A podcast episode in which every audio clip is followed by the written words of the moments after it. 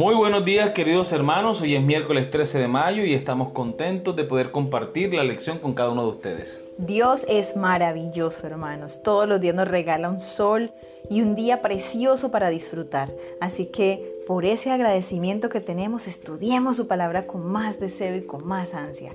Así que vamos a empezar con ustedes Stephanie Franco y Eric Colón. Bienvenidos.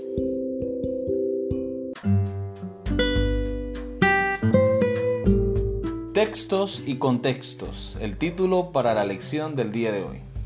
Las palabras en las escrituras siempre se dan en un contexto, no están solas. Una palabra tiene su contexto inmediato dentro de una oración y es esta unidad la que debe entenderse primero. Luego está el contexto más amplio de la unidad general en la que aparece la oración. Quizás sea una parte del pasaje, un capítulo o una serie de capítulos es fundamental comprender lo mejor posible el contexto de las palabras y las oraciones para no arribar a conclusiones erróneas. Compara Génesis capítulo 1 versículo 27 con Génesis capítulo 2 versículo 7. Luego lee Génesis capítulo 2 versículo 15 al 23.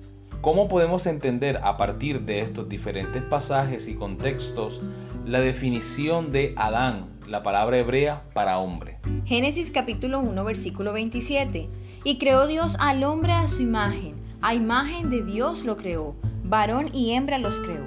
Génesis capítulo 2 versículo 7 Y entonces Jehová Dios formó al hombre del polvo de la tierra y sopló en su nariz aliento de vida y fue el hombre un ser viviente.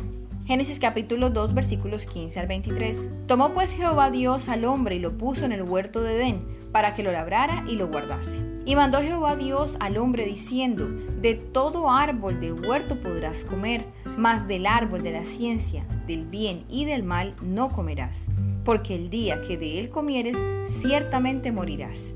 Y dijo Jehová Dios, no es bueno que el hombre esté solo, le haré ayuda idónea para él. Jehová Dios formó pues de la tierra toda bestia del campo y toda ave de los cielos, y las trajo a Adán para que viese cómo las había de llamar. Y todo lo que Adán llamó a los animales vivientes, ese es su nombre.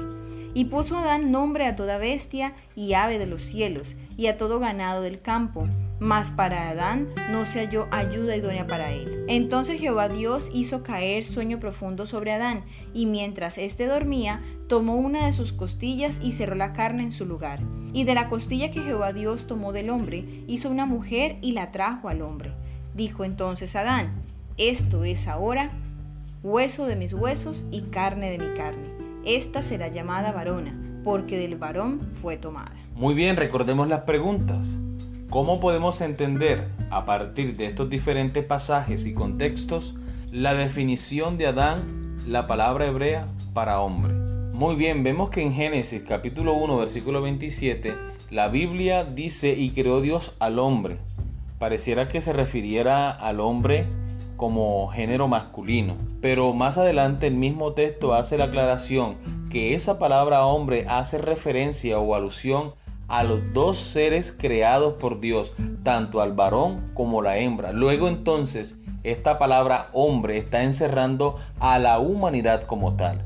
Hay un comentario que mi esposa encontró en la Biblia de estudio de Andrews que es bastante interesante con relación al nombre de Dan. ¿Cómo es que leíste, amor? Muy bien, dice el hombre, en hebreo Adam, es creado del polvo de la tierra, el cual es en hebreo Adama, y no de materia divina, como en otros relatos contemporáneos de la creación. Así entonces el hombre regresará al polvo al morir, como está en Génesis 3.19.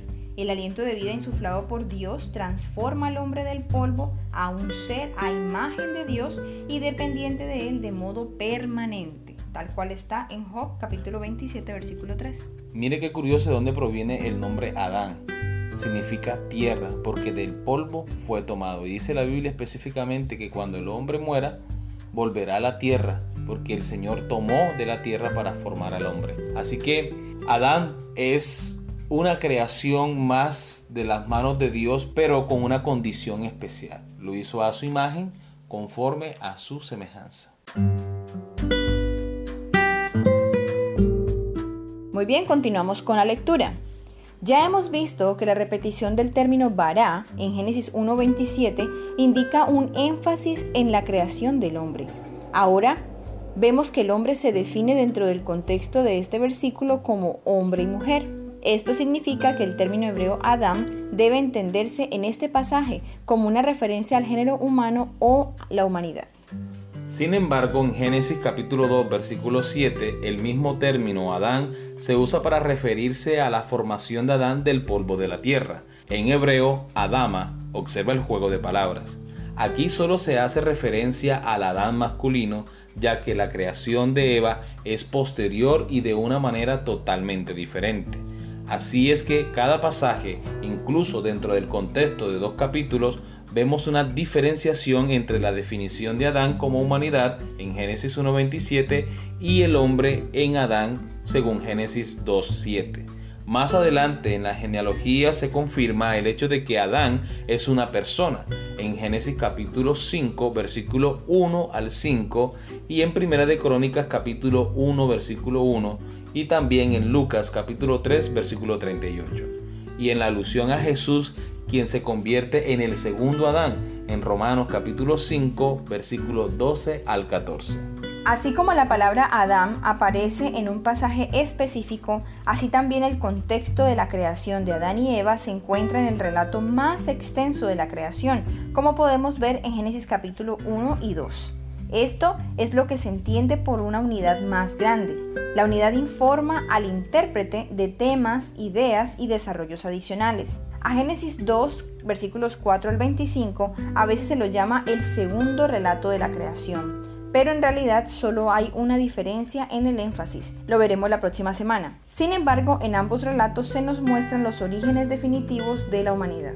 Interesante cómo una misma palabra puede significar en distintos contextos algo totalmente diferente. Adán, en este caso, estaba explicando la lección que se utiliza para referirse a la humanidad como tal pero al mismo tiempo se refiere a ese material de tierra con el que el Señor creó al hombre, refiriéndose exactamente al hombre porque la mujer no había sido creada. Y en otros contextos, la palabra o el nombre Adán se refiere a otras cosas y eso mismo sucede con muchas otras palabras de la Biblia. Así que debemos ser muy acuciosos de cómo distinguir el significado de acuerdo al contexto que estamos leyendo. Así es, importante que nosotros siempre nos mostremos estudiosos, diligentes, tratando de entender lo mejor posible lo que la Biblia nos quiere decir. Llegamos a la pregunta final de la lección. Como podemos ver, el hombre y la mujer, la humanidad, son creaciones directas de Dios. ¿Qué nos dice esto acerca de cuán necia es realmente la sabiduría del mundo? Primera de Corintios capítulo 1 versículo 20 al enseñarnos que surgimos de la mera casualidad? Primera los Corintios capítulo 1 versículo 20. ¿Dónde está el sabio? ¿Dónde está el escriba? ¿Dónde está el disputador de este siglo? ¿No ha enloquecido Dios la sabiduría del mundo? Muy bien, queremos leer para ustedes el comentario bíblico que encontramos en la Biblia de Andrews, un verdadero regalo que usted le puede hacer a la persona que ama. Esta Biblia se la regalé a mi esposa. ¿Cuándo fue, mi amor? Eso fue hace un año y medio. Sí, se la compré en la tienda, eh, en la tienda de Apia de Cincelejo. De Cincelejo. Y es un buen regalo que usted le pueda hacer a su esposa o a su esposo o a algún amigo porque de verdad tiene muchos comentarios que nos ayudan a entender lo que estamos estudiando de la palabra de Dios, como por ejemplo en este caso de 1 de Corintios 1:20. ¿Cómo dice allí el comentario, amor? Muy bien, recordemos que en 1 de Corintios 1:20 habla de no ha enloquecido Dios la sabiduría del mundo. Puede que esa parte no sea muy clara para nosotros, pero el comentario dice así: enloquecido, convertido en tontería, loco. En este capítulo es lo opuesto de sabio, alguien ignorante o tonto lo que podría ser entonces que Dios ha convertido en tontería la sabiduría del mundo. Recordemos entonces la pregunta, ¿qué nos dice esto acerca de cuán necia es realmente la sabiduría del mundo? Vemos que las personas se aferran a una teoría que es imposible que tenga una comprobación científica eh, verdadera, una comprobación científica real. El mundo científico cree que el ser humano vino a la existencia por, la, por causa de la evolución. Charles Darwin explica que desde un ancestro común todos los seres que, que nosotros conocemos vinieron a la existencia. Para explicar la teoría de la evolución, Darwin acuña la teoría de la selección natural que supone la supervivencia del más apto. Quiere decir que un organismo, llámese unicelular, pluricelular, se ve afectado por algunos, eh, digamos, elementos de su entorno que lo están atacando, este este organismo, de acuerdo con la teoría de la selección natural, va creando características diferentes a los de su misma especie para protegerse de los aspectos que pueden perjudicarlo de su ambiente y así se va transformando en una nueva especie, en un animal distinto. En un video que vimos en la clase de filosofía con los chicos, vimos como desde un gusarapo en el agua se fueron creando todas las especies, pasaron por los anfibios, reptiles, luego empezaron los mamíferos, las aves incluso, y algo bastante, bastante ridículo, dice un artículo científico, que en el embrión de un pollo se encuentran el ADN de un dinosaurio de la época jurásica porque cuando se ve el embrión eh, que se está gestando en el huevo, se ve que el pollito tiene las alitas como si fueran las manos o las patas del tiranosaurio rex. Se ve de pronto en el pico alguna especie de, de dientes. La cresta se le ve un poco alargada y extendida. Pero estas cosas, como dice la lección, son una sabiduría necia una sabiduría ridícula, cómo el ser humano se deja engañar por las falsedades de este mundo, cuando Dios ha revelado la verdad de su palabra, la verdad de la creación y la existencia del ser humano. Ahora entendemos por qué Primera de Corintios capítulo 1 versículo 20 dice que Dios hace de la sabiduría del hombre una tontería. Una completa tontería. Entonces, mientras las personas viven con la zozobra, con el deseo de saber de dónde venimos y a dónde vamos, nosotros, aquellos que hemos decidido creer y entregar nuestra vida a Cristo, descansamos con la certeza que hemos sido creados por Dios a su imagen y semejanza y que muy pronto el Señor vendrá a esta tierra y nos llevará con Él hasta el cielo. Amén. Yo prefiero creer mil veces en las palabras de un Dios que me ama, que todos los días me muestra su amor a creer en las palabras de un hombre que es igual de mortal que yo y que su sabiduría pues no va a trascender más allá de la que yo pueda tener.